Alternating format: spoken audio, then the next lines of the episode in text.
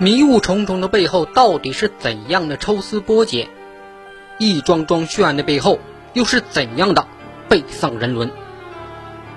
敬请收听由超哥播讲的纪实探案类节目《超哥说大案》。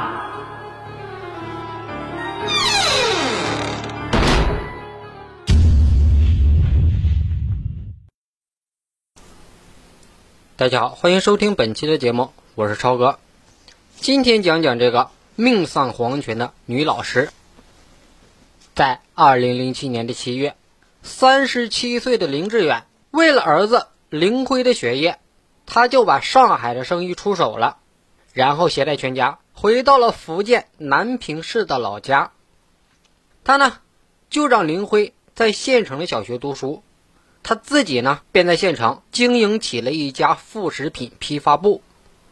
虽然生意很忙，但林志远还是很重视儿子的学习的，每天亲自辅导作业。在二零零八年二月的一天晚上啊，林志远的表哥宴请了女儿的任课老师和学校领导，还让林志远作陪。在饭桌上啊，他表哥不仅对老师们殷勤备至。还给每个人送了一份重礼。最后啊，他表哥就委婉的暗示了老师，说他女儿想进学校的学生会。对他表哥的做法，林志远是颇有不解。等送走了老师以后，他就问他表哥说：“你请老师吃饭，我能理解，但有必要送这么重的礼物吗？孩子只要表现好，能力强。”还怕老师不给他机会进学生会吗？对此呢，他表哥一脸无奈的说：“我也不想啊，现在家长都这样，你不这样做，老师怎么会对你的孩子好呢？况且我女儿一心想进学生会，我要不给老师表示一下，这怎么行呢？”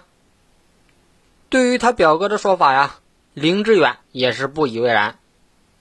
可是，一周以后。他表哥的女儿到他家里来玩，他就问他小侄女，问他有没有进学生会。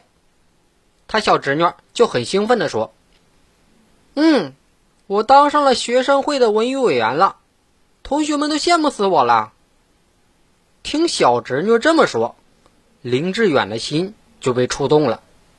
他没想到送礼的效果还真是立竿见影。在二零零八年的四月的中旬。林志远就听他儿子说了，他儿子说，他们班上有好些的同学在上个学期就进入了少先队了，可他儿子却到现在还没个动静。他就问他儿子林辉呀，问他怎么回事林辉呢就理直气壮的说：“我同学的爸爸妈妈都给老师送礼物了，有的送挂历，有的送花，他们肯定能进少先队啦。”儿子的话呢？虽然有为自己辩解的意思，但是不难听出来，家长给老师送礼都是公开的事儿了。此时啊，林志远他又想到他表哥的话了，这才醒悟。于是，为了他宝贝儿子，他就决定要在老师的身上多下点功夫。眼瞅着劳动节就快到了，林志远就打算。给儿子的班主任送一份礼物，为了让班主任对自己的儿子另眼相看，他就准备送份大礼。林辉的班主任名叫赵元英，三十四岁，家住在福建省的南平市。她的丈夫刘义斌在上海做生意，所以啊，通常只有这个赵元英和她女儿俩人在家。林志远呢？参加过家长会，也见过那个漂亮的赵元英，他就觉得，既然他班主任这么漂亮，应该喜欢化妆品。于是啊，他趁着出差的机会，花了两千块钱买了一套高档化妆品，就让他儿子送给班主任。果然呐，在当天晚上，他就接到了儿子班主任的电话。那个赵元英就说。说他不该送这么贵重的礼物，还假装客气的说要还给他。这是儿子上学以后，林志远第一次接到老师的电话，他心中暗喜呀。赶紧解释说，说是朋友的妻子在代理这个化妆品，有内部价格，还比较优惠。意思就是说，我这是内部价买的，你就笑纳了吧，别见外了。果然呢，那个班主任赵云英就笑着说：“嗯，既然这样啊，那就下不为例了。”接着啊，两人很自然的就聊到了林辉在学校的情况了。林志远呢，就趁机会问他，问他儿子是不是表现不好，为什么到现在也没当上少先队员呢？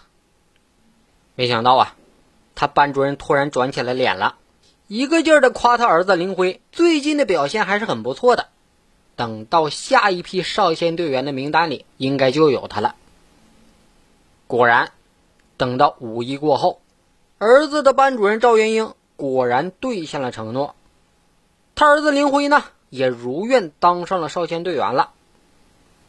看着儿子高兴的又蹦又跳，林志远是更加坚信了表哥的话了。要想让孩子得到老师照顾，家长还真得在背后做点工作。尝到了这次甜头以后，一切大小节日，林志远从来不放过，总会给儿子的班主任那个赵元英送点什么礼物。或者直接请吃饭。果不其然呐，效果很快就出来了。儿子在班上当上了体育委员了，在期末还评了三好学生。更重要的是，有了老师的鼓励和照顾，儿子的小脸蛋天天都挂满了笑容，人呢也变得自信开朗了，学习上也自觉了很多。见儿子最近情况这么好，林志远很是得意啊。他心里想：看来自己这步棋真的走对了。因为儿子的关系，一来二去，林志远和赵元英就渐渐熟了起来了。在交往的过程中，赵元英就发现，林志远不但出手大方，还很有经商的头脑，而她自己的丈夫。虽然也在做生意，可是却没赚到什么钱。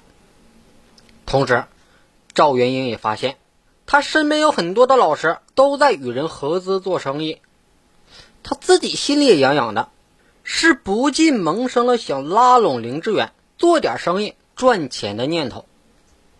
在二零一零年春节期间，林志远打电话给赵元英拜年，在通话的过程中啊。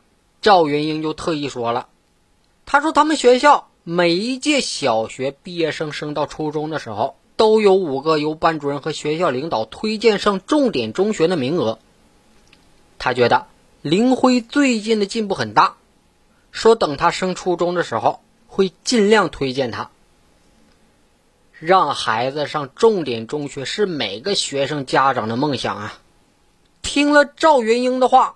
林志远自然是感激不尽，所以打那之后，林志远对赵元英更是极力讨好。在二零一零年的五月初，林志远又一次请赵元英吃饭。在吃饭期间，赵元英呢就借着吃饭的机会，故意感慨说：“说当老师的工资太低了，自己的老公呢又不争气，养家都困难。”听他班主任这么说，林志远一下就听出来什么意思了。所以林志远是一拍胸脯，对他班主任说：“有什么需要帮忙的，让他尽管开口。”赵元英听林志远这么说，便半开玩笑半认真的说：“那我就不客气了，你有生意头脑，看看有没有什么能赚钱的生意，让我也赚一点呗。”林志远呢就想了想，就说。现在房价涨得挺快的，我有几个朋友炒房赚了不少钱。如果你想投资做生意，还不如炒房呢。听他这么说，赵元英呢就有些心动了。我知道炒房肯定能赚呢，可投入太大了，我哪有那么多钱呢？没事，如果你真想炒房，我就尽力支持你，我们一起合作怎么样？其实啊，林志远这么说，他的心里也是打着小算盘的。他与赵元英合伙炒房，让他多得点好处，对方自然会感激的回报自己，就会推荐他儿子上重点中学了。而那个赵元英一心想着赚钱，更是求之不得呀。俩人呢就一拍即合了。时间到了二零一零年的九月初了，这俩人呢就选中了位于县城商业街附近的一套三层的别墅了。赵元英出资十六万元，林志远呢出资三十万元，俩人是一次性的付清了全款了。等手续办完以后，俩人就商定，想着等房子到手以后再加盖二层，等以后升值以后再转手，等赚了钱了，大家按投资的比例分成。话说回来啊，与林志远合伙投资房产的事情呢，赵元英虽然曾经向丈夫透露过，可她丈夫刘义斌明确表示了反对了。他还警告了赵元英说。你是个老师，不要跟学生家长走得太近，你要注意自己的形象。对丈夫的话，赵云英却不以为然呢。哼，你就是太死板了，才赚不到钱。依我看呐，房价一直在涨，有钱不赚，那不是傻吗？所以啊，赵元英就把家里可以挪用的积蓄全都拿出来了，并且又向妹妹。借了四万块，他妹妹得知他与林志远合伙炒房，就好心的提醒了他说：“那么大一笔投资，你可要小心呐，别被人坑了。”因为妹妹的提醒，赵元英呢也多了一个心眼。